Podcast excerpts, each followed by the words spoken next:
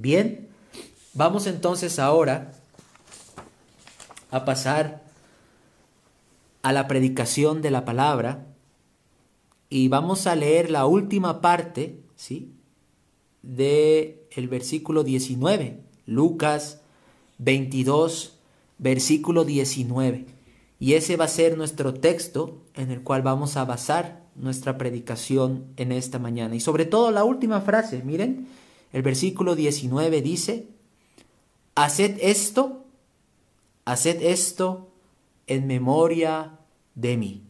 Haced esto en memoria de mí. Y el título del sermón en esta mañana, amados hermanos, es la cena del Señor. La cena del Señor. Hoy, como les decía a un principio en los anuncios, vamos a terminar con la serie que habíamos estado estudiando acerca de los medios de gracia. Y con gozo en el corazón, pues estamos agradecidos al Señor porque en su bondad, en su misericordia, hemos podido terminar esta serie o vamos a terminar esta serie y hemos ido viendo de manera particular cada uno de los medios de gracia que nuestro Señor Jesús, que nuestro Señor ha instituido en, en su palabra y que ha dejado a su iglesia para el beneficio y el crecimiento espiritual de nuestras almas. ¿sí? Todos los medios de gracia tienen dos grandes propósitos por los cuales el Señor los dejó. El primero, ¿sí? El primero pues es que nosotros podamos conocer al Señor y podamos crecer en el Señor y en la gracia que es en Cristo Jesús. Y el segundo, ¿sí? Es pues llevarnos a un mayor grado de comunión con Él, llevarnos a vivir más cerca de Dios y, y, y llevarnos a un mayor conocimiento del único Dios verdadero. ¿Sí? Y todos los medios de gracia, amados hermanos y hermanas, como habíamos dicho, están estrechamente relacionados con la palabra del Señor. Y ha sido hermoso poder considerar y ver que la piedad del cristiano, ¿sí? se desarrolla en todas las áreas de la vida. Hemos visto por medio de estos medios de gracia que la voluntad del Señor es que nosotros seamos piadosos y adoremos a Dios en todas partes, de manera personal, con nuestras familias y también en el contexto de una iglesia local. Por eso es que el Señor, el Señor en su soberanía nos ha dejado medios de gracia privados, familiares y públicos. Y hoy vamos a considerar el cuarto medio de gracia público, ¿sí? El cuarto medio de gracia público, que es la cena del Señor. Nuestro texto dice en Lucas 22, 19, haced esto en memoria de mí. Haced esto en memoria de mí. Entonces aquí, amados hermanos, vamos a tener un, dos puntos en esta mañana. Nuestro sermón va a tener dos partes. ¿sí?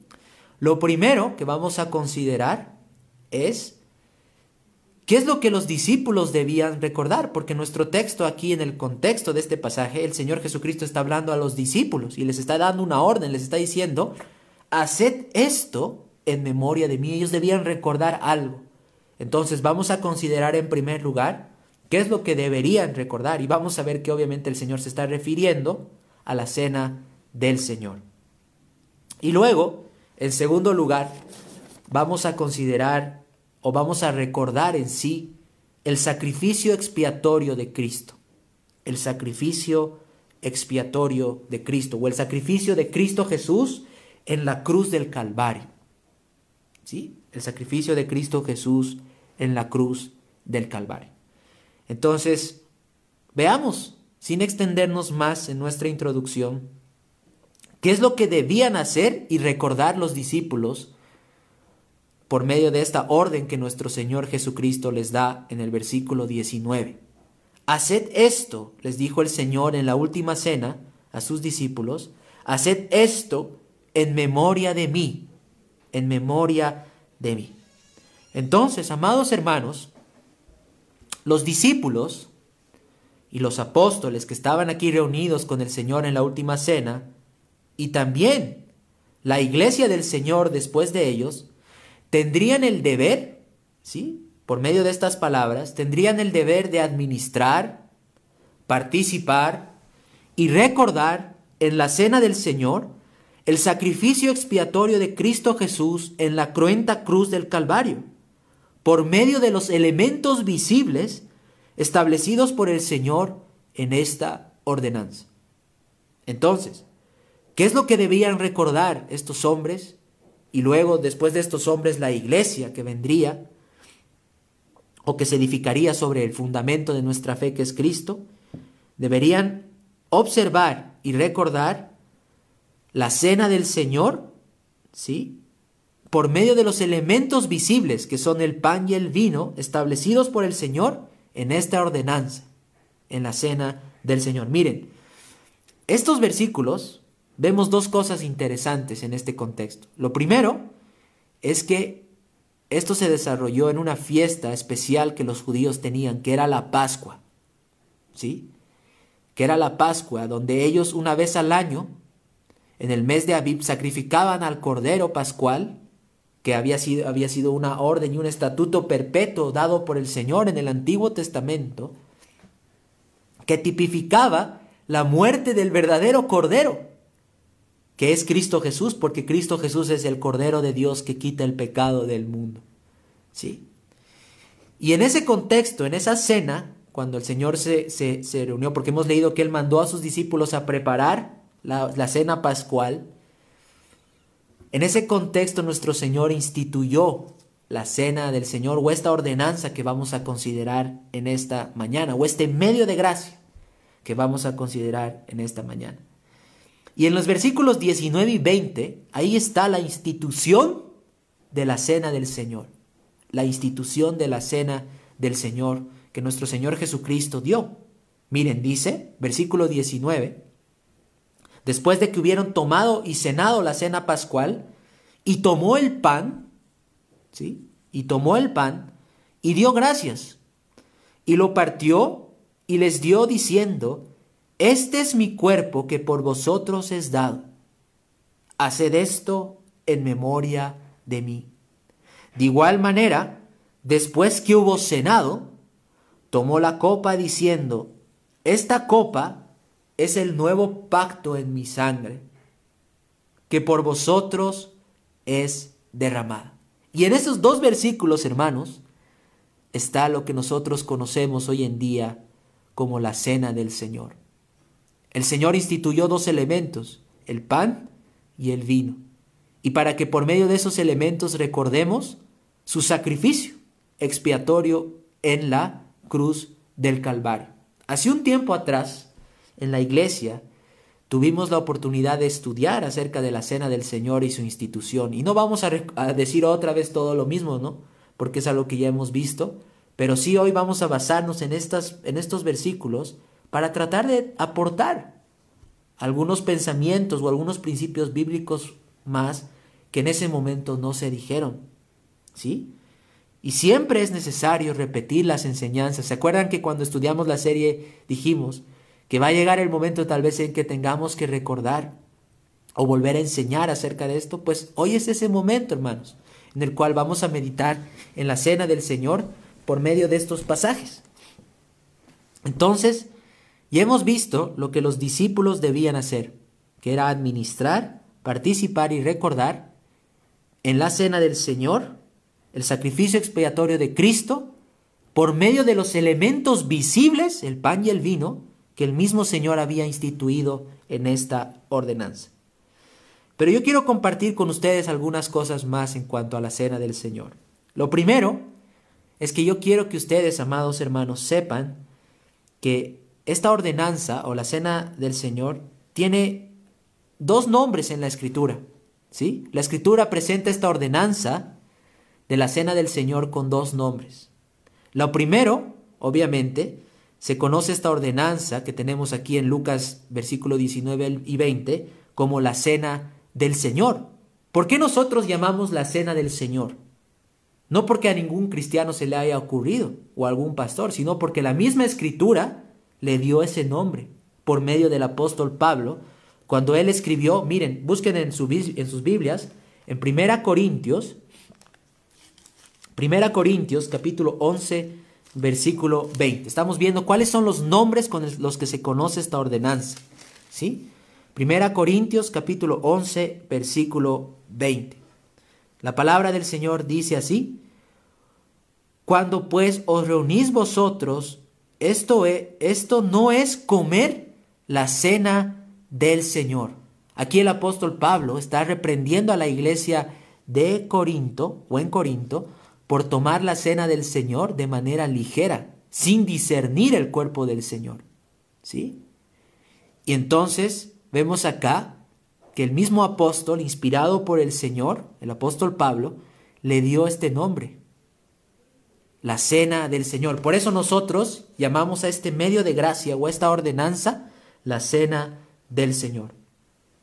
Pero también esta ordenanza en las escrituras, amados hermanos, ustedes van a encontrar algunos pasajes donde se la presenta como el partimiento del pan. Nuestros hermanos de la iglesia primitiva conocían esta ordenanza o la llamaban como el partimiento del pan. Por ejemplo, Hechos 2.42 dice, y perseveraban en la doctrina de los apóstoles, en la comunión unos con otros, en el partimiento del pan y en las oraciones. Entonces, cuando ustedes lean en la Biblia el partimiento del pan, ¿sí? Está haciendo referencia, está haciendo referencia a la cena del Señor, a la cena del Señor, a esta ordenanza, a este medio de gracia. Y algo que también es importante en cuanto a la cena del Señor, que tenemos que aprender, porque nosotros estamos enseñando acerca de este medio de gracia, es no solamente los nombres que, se le, que la Escritura le da, ¿sí? No solamente los nombres que la Escritura le da, sino también algo en cuanto a su administración. ¿sí? Y algo que ustedes deben recordar, hermanos, y que hoy tristemente se ha olvidado en las iglesias, es lo siguiente.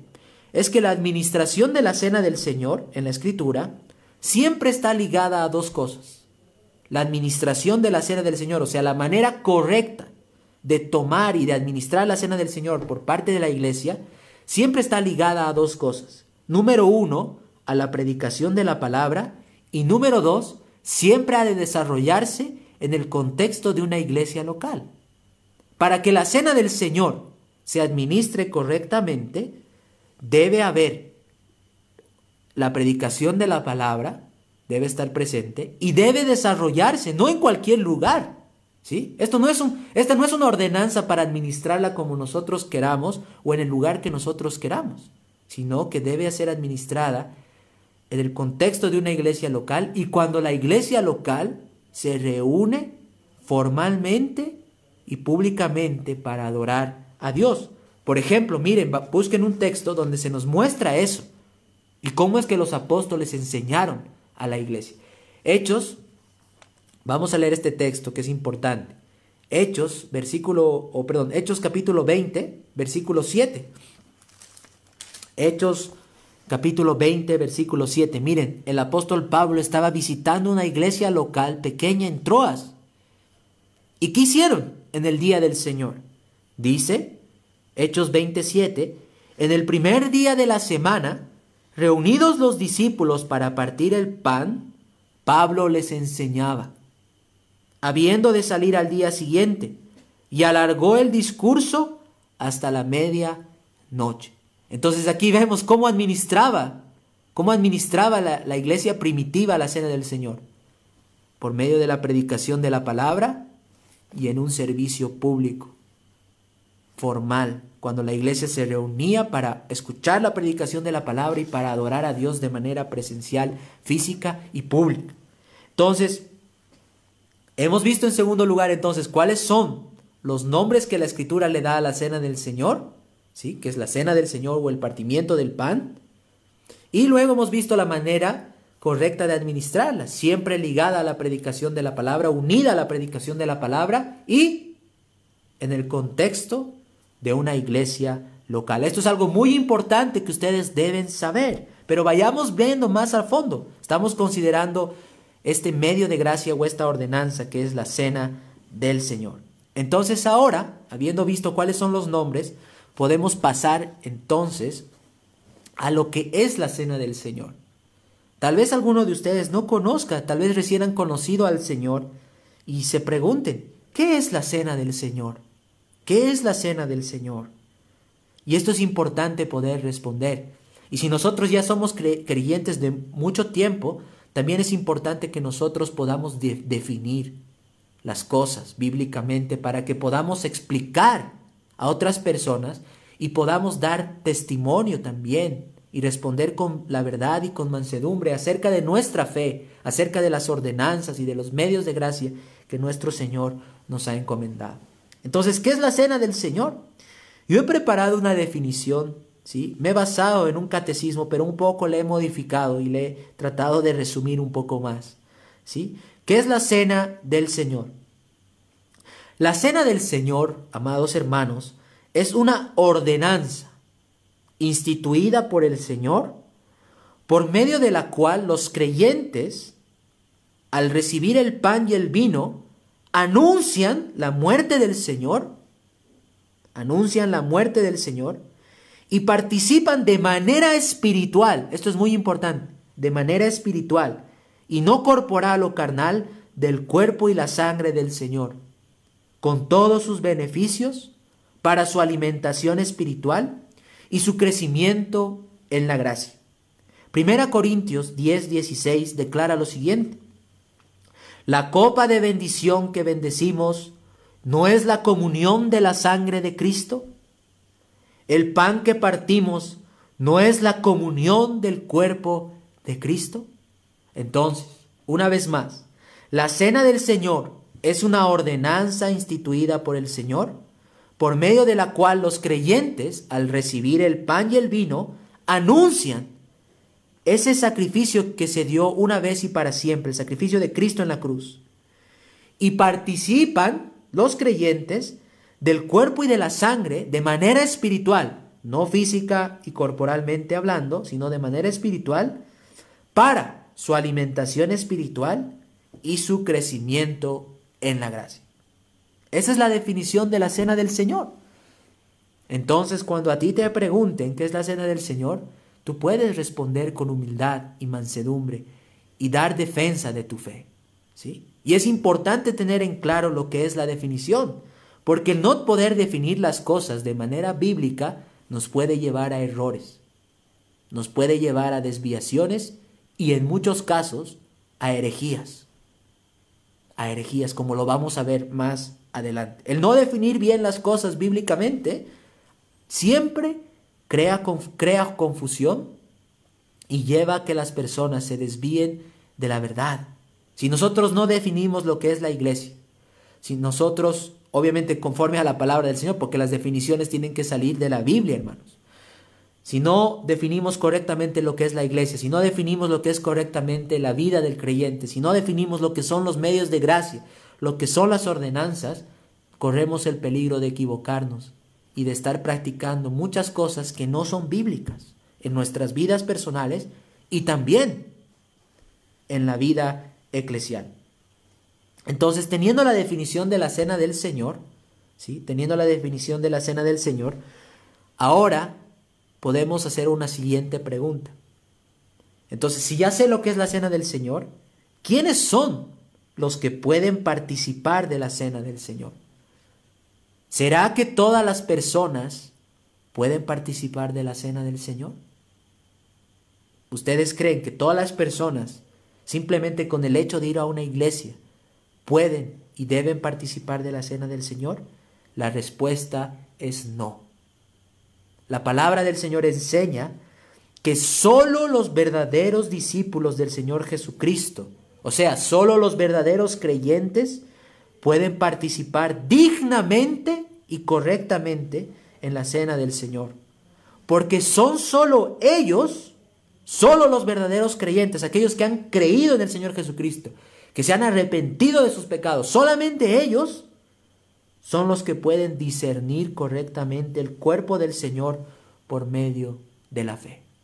Entonces, no todas las personas pueden participar de esta ordenanza, sino solamente los creyentes verdaderos, porque solamente ellos, por medio de la fe que han puesto en el Señor, pueden discernir correctamente el cuerpo del Señor.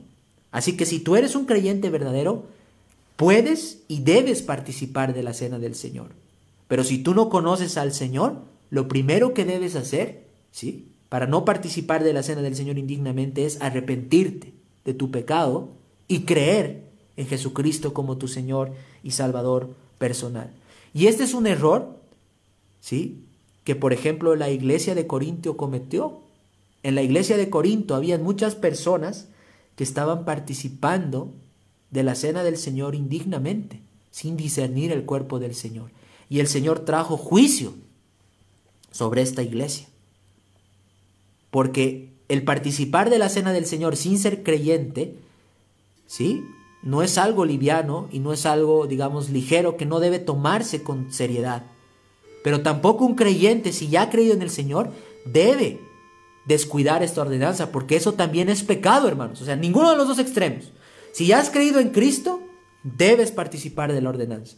Pero si no eres hijo de Dios, no has creído en el Señor Jesucristo, no puedes participar en la ordenanza hasta que te arrepientas de tus pecados y confíes en el Señor. Vamos a leer un pasaje aquí en 1 Corintios, capítulo 11, el versículo 27. Miren lo que el Señor dice en cuanto a participar de su santa ordenanza o de la cena del Señor de manera indigna. Corintios capítulo 11, versículo 27.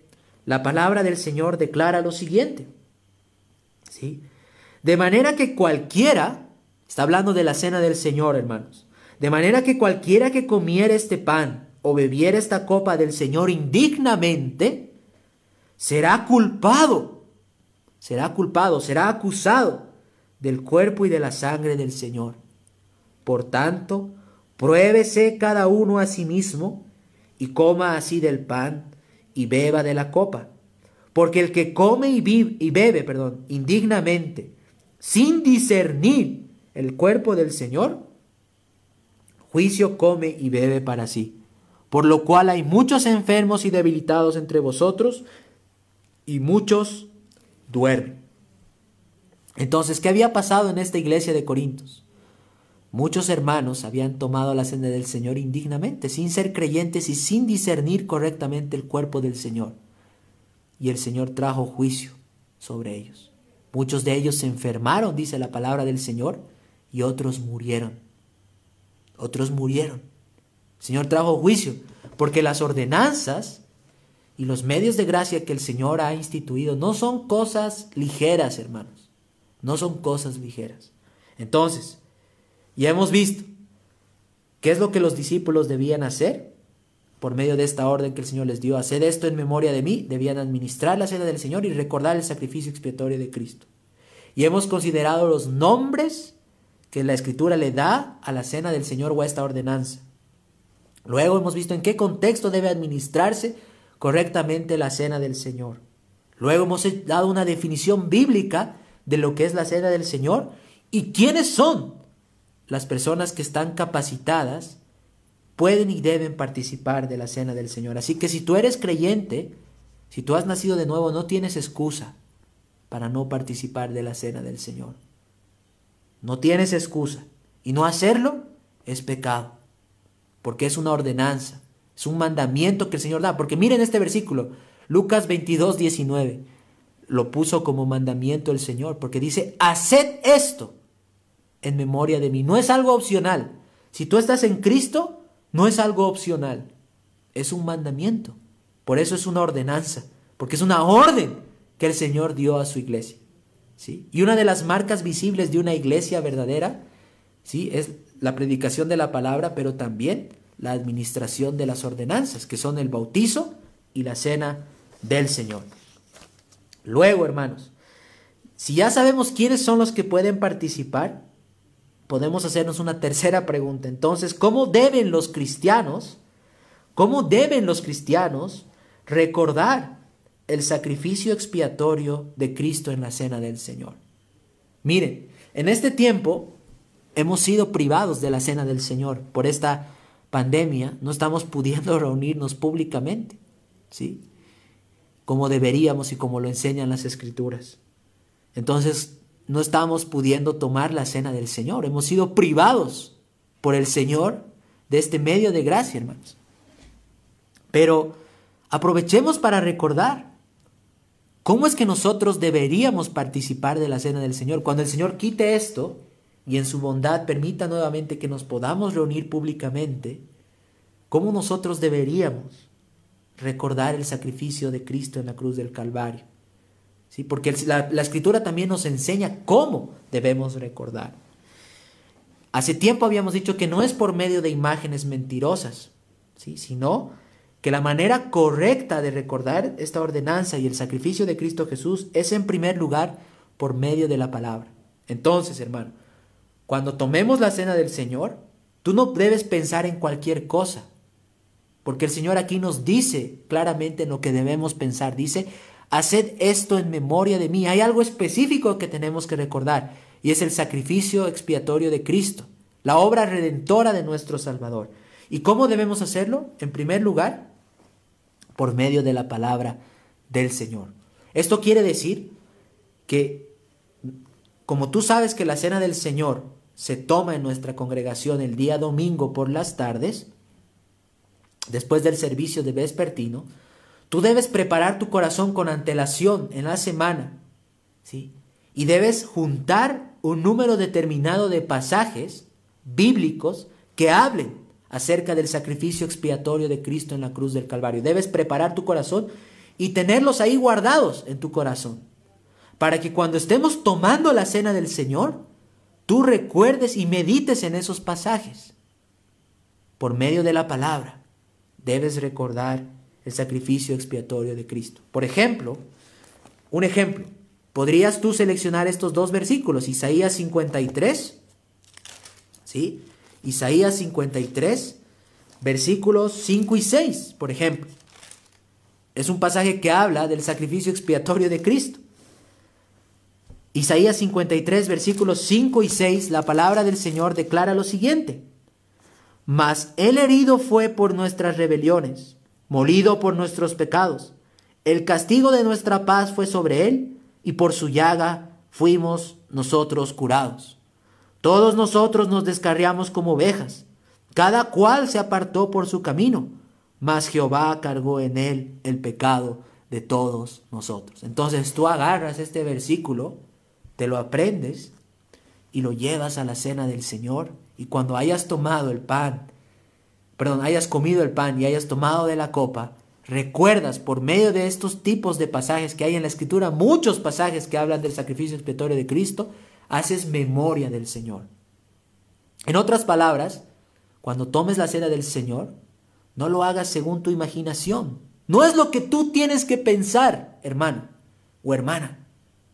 Tienes que recordar el sacrificio expiatorio de Cristo, pero si quieres hacerlo de manera bíblica, por medio de la palabra, por medio de la palabra del Señor. En segundo lugar, cuando tomes la cena del Señor o recuerdes la cena del Señor, hazlo con fe. Debes hacerlo con fe. ¿Y qué significa esto, hermanos? Cuando comas el pan y tomes la copa, debes mover tu alma a percibir ¿sí? Esas realidades espirituales en, las que tú estás meditando. Debes creer realmente que Cristo derramó su sangre por ti y debes recordar y mover tu corazón a eso, a ese sacrificio, a lo que le costó a nuestro Señor salvarnos, lo que Él tuvo que sufrir y soportar para redimirnos. Debes mover tu corazón a eso, ¿sí? Y debes hacerlo de manera personal, pero también debes pensar en tus hermanos, porque la cena del Señor también, como se toma en el contexto de la iglesia, Debes pensar que todos aquellos que estamos participando de la cena del Señor somos parte del cuerpo de Cristo. Estamos unidos en el Evangelio por la sangre preciosa del Salvador. Entonces debes mover tu corazón con fe a percibir esas realidades espirituales. Y finalmente, hermano y hermana, cuando tomes la cena del Señor y tengamos la oportunidad de tomar la cena del Señor, para hacerlo de manera correcta y bíblica, debes hacerlo con gran afecto, devoción y amor por el Señor y su obra de redención en favor de tu miserable alma. Debes no solamente mover la fe a percibir las realidades, esas realidades espirituales por medio de la palabra, sino que también tus afectos, tu amor, tu agradecimiento al Señor debe ser real. Debe ser real.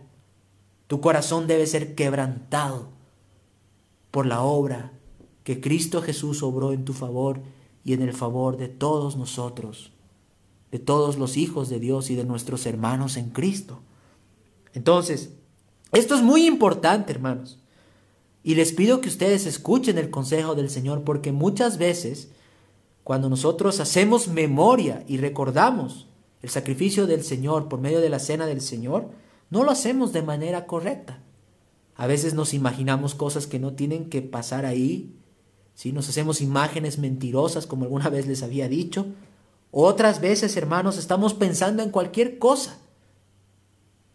Pero el Señor nos da ciertos principios de cómo debemos recordar el sacrificio expiatorio, no como queramos, sino como el Señor lo enseña.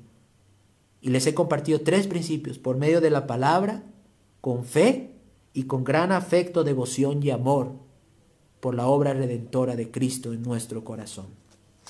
Entonces, ya hemos visto qué es la cena del Señor, quiénes pueden participar, cómo deben participar los cristianos de la cena del Señor. Pero finalmente consideremos, ¿sí? ¿Cuáles son los beneficios espirituales para los creyentes al participar de la cena del Señor? Al ser este una ordenanza y un medio de gracia, hermanos, esta, este medio de gracia, la cena del Señor, tiene varios beneficios para nosotros como creyentes. Por eso los cristianos verdaderos de todas las edades aman todos los medios de gracia. Todos, los privados y públicos, y entre ellos también aman la cena del Señor. ¿Por qué? Porque la cena del Señor, ¿sí? Tiene, yo he traído aquí para compartir con ustedes cuatro grandes beneficios. En primer lugar, la cena del Señor, su primer gran beneficio para el alma del creyente es que nos alimenta y ayuda a crecer espiritualmente en la gracia que es en Cristo Jesús nuestro Señor. La cena del Señor cuando nosotros participamos y nos exponemos constantemente a este medio de gracia, nos ayuda a crecer espiritualmente en la gracia que es en Cristo Jesús.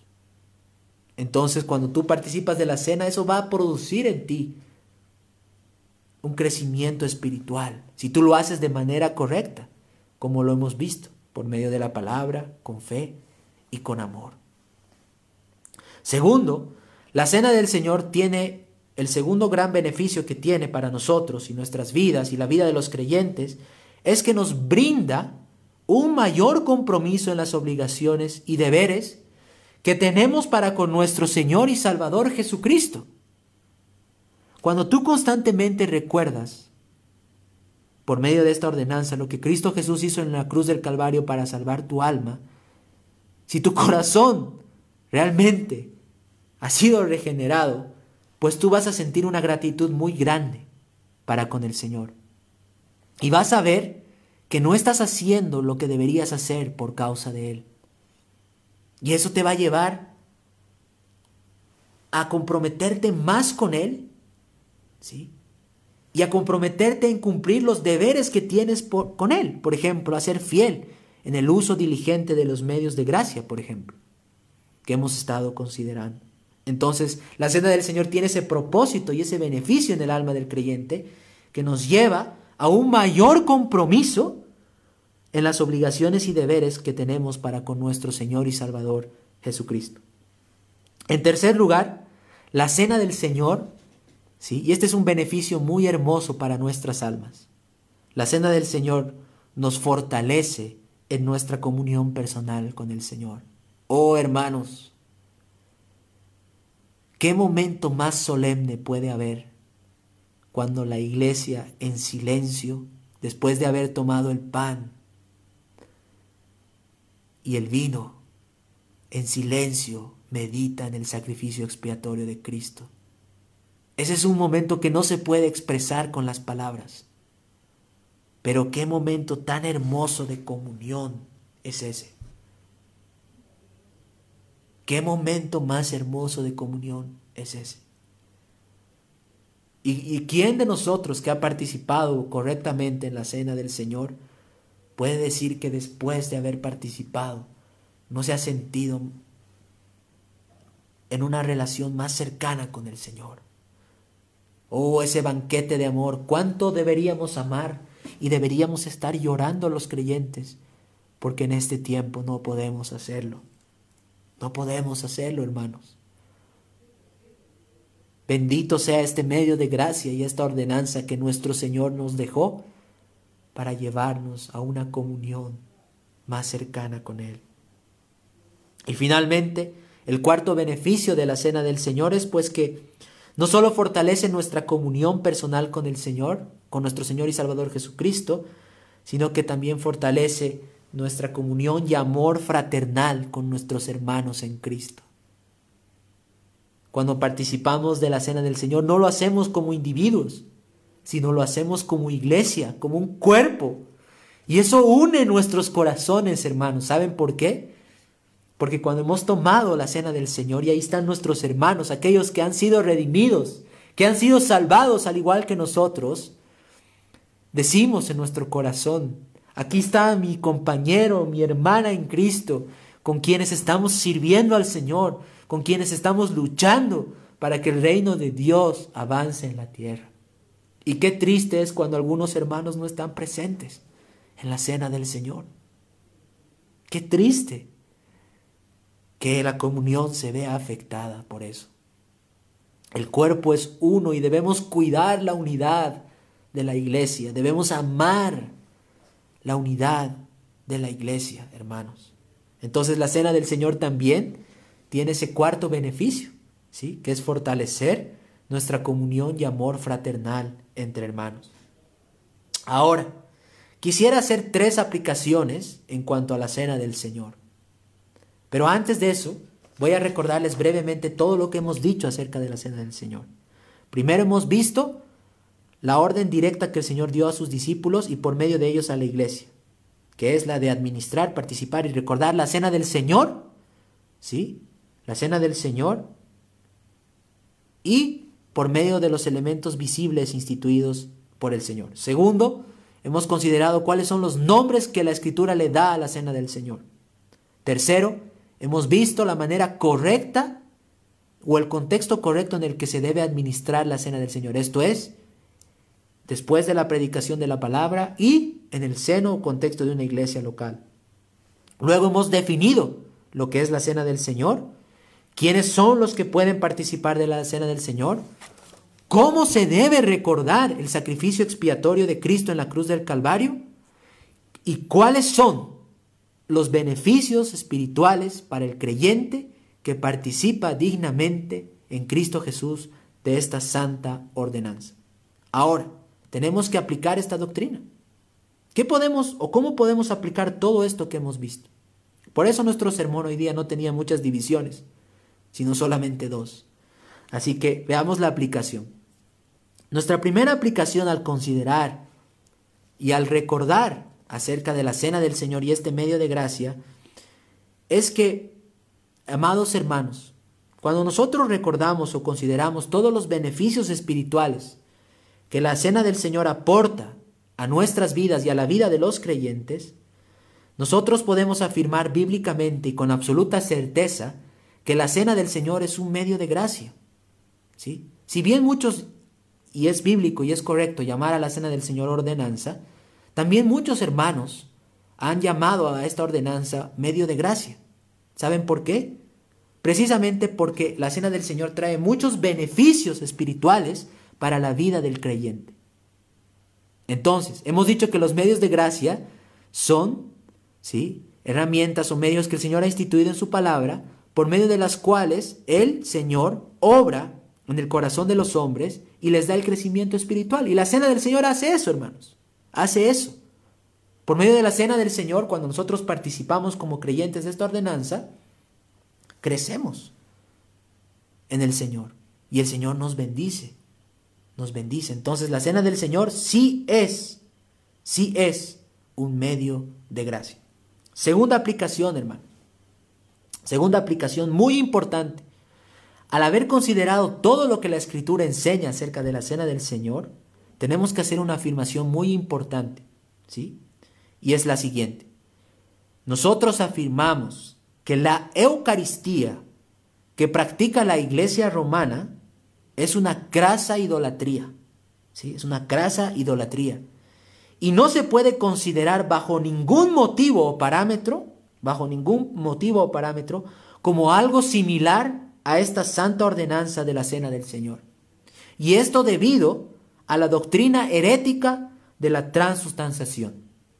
Hermanos, si hay algo que yo quiero que recuerden en esta mañana, debido al contexto en el cual nosotros nos desarrollamos, que es un contexto romano, porque la iglesia romana en Bolivia tiene una gran influencia, es que la cena del Señor no es lo mismo que la Eucaristía que la iglesia romana practica.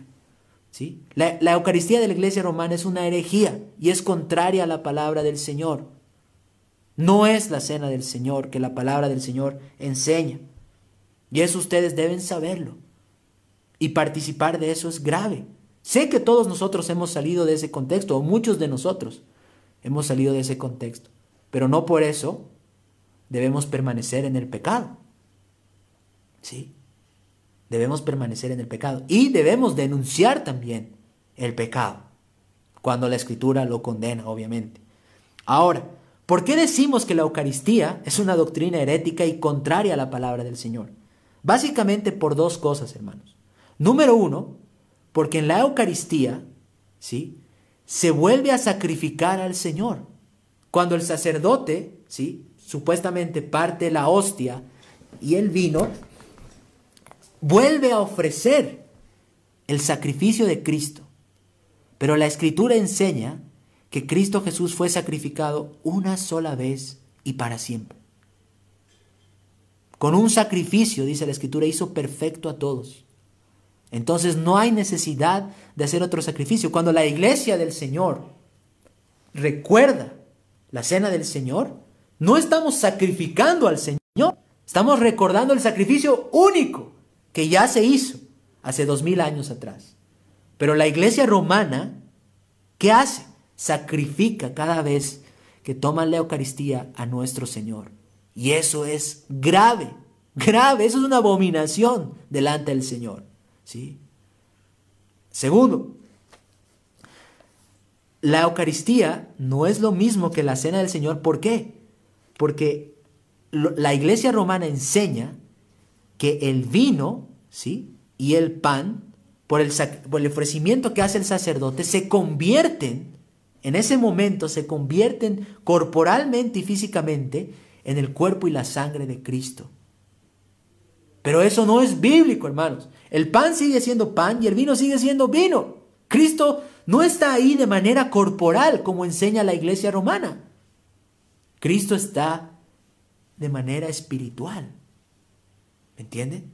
Entonces, esta doctrina es herética y contraria a la palabra del Señor. Y no es lo mismo, bajo ningún parámetro, no es lo mismo que la cena del Señor. Es por esa razón, hermanos y hermanas, que nosotros no podemos participar de las misas católicas, porque son contrarias a la palabra del Señor. Y debemos tener mucho cuidado con esto.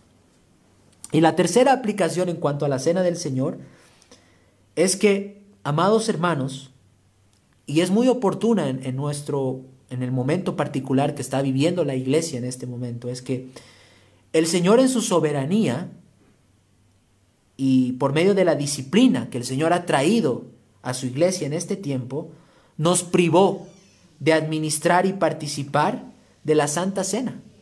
El Señor nos privó en este tiempo a la iglesia de poder participar de este medio de gracia o de esta ordenanza. Y por lo tanto, como el Señor en su providencia y por medio de su, disciplina nos ha privado de participar, debemos tener cuidado como iglesia, y aquí yo quiero decirles, hablarnos a nosotros mismos primero, como congregación, debemos tener cuidado de administrar esta ordenanza en contextos descuidados.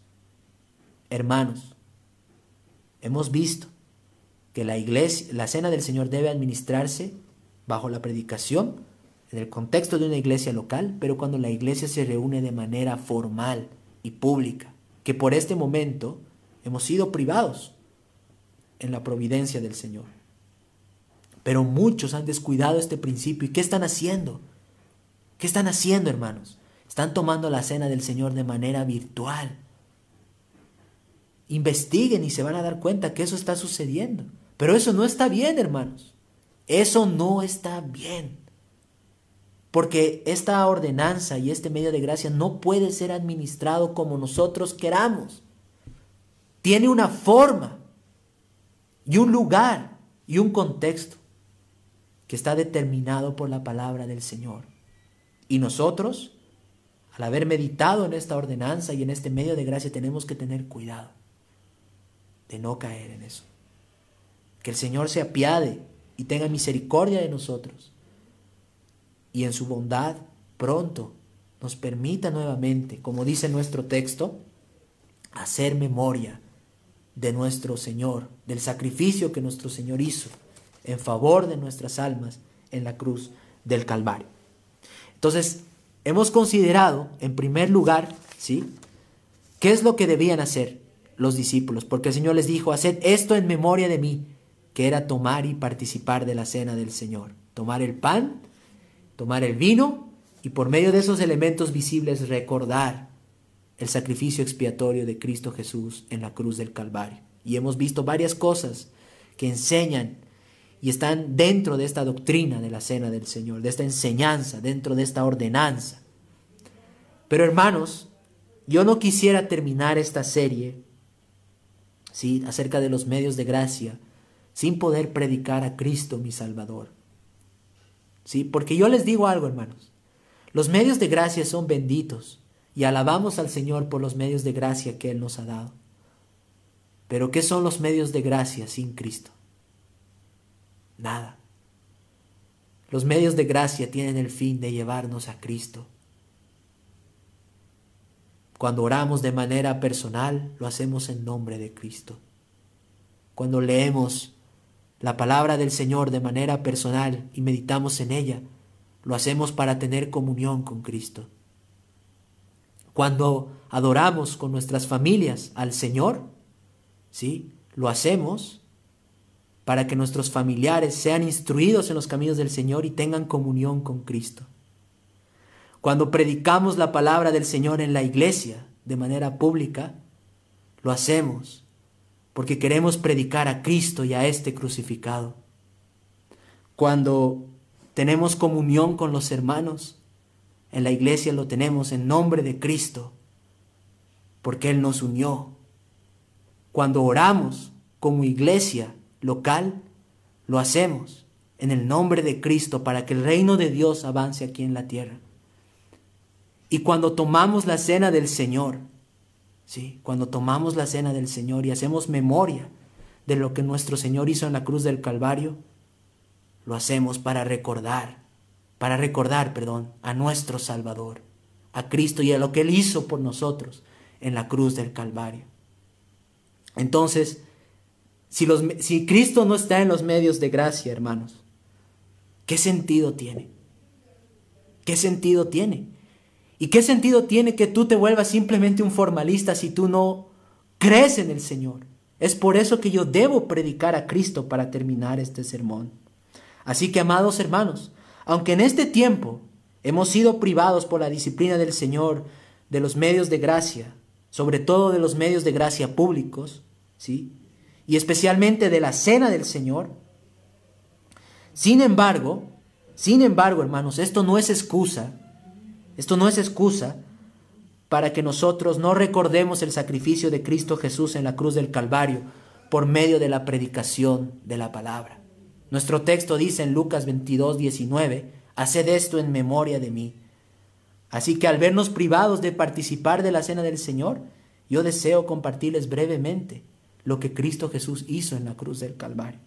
Y para ello solo vamos a considerar de manera breve tres cosas. Primero, quiero que recordemos, hermanos, quién era y de dónde vino realmente el que murió en la cruenta cruz del Calvario. ¿Saben? Nuestro Señor era Dios y Él vino de la gloria eterna para entregar su vida, para salvarnos a nosotros, miserables pecadores, que lo único que hemos hecho desde el momento en que hemos abierto nuestros ojos ha sido quebrantar los mandamientos y la ley de Dios. Me gustaría leer un pasaje con ustedes en el Evangelio de Juan que nos dice quién era y de dónde vino nuestro Salvador. Juan capítulo 1, versículo 1. La palabra del Señor dice, en el principio era el verbo, y el verbo era con Dios, y el verbo era Dios. Este era en el principio con Dios. Todas las cosas por Él fueron hechas, y sin Él nada de lo que ha sido hecho fue hecho. Dios vino y se encarnó y se hizo hombre para salvarnos. Así que cuando nosotros recordemos el sacrificio de Cristo, recordemos en primer lugar su persona. ¿Quién era el que murió? ¿Quién derramó su sangre? No cualquier mísero mortal, sino Dios mismo, hecho hombre. En segundo lugar, hermanos, si nosotros vamos a recordar el sacrificio de Cristo Jesús, el sacrificio expiatorio de Cristo, debemos recordar lo que Él realmente vino a hacer. ¿A qué vino nuestro Señor Jesucristo? Vino a salvar y a dar su vida, a derramar hasta su última gota de sangre para redimir y salvar lo que se había perdido, para llamar a los pecadores, para salvar a su pueblo escogido. Sí. Por eso vino Cristo, para satisfacer la justicia de Dios, la ira de Dios que estaba sobre tu cabeza y mi cabeza. Cristo recibió la ira de Dios en favor de nosotros, en favor de su pueblo. Y eso nos debe llevar, nos debe llevar a consagrarnos más al Señor. Él lo dio todo, todo.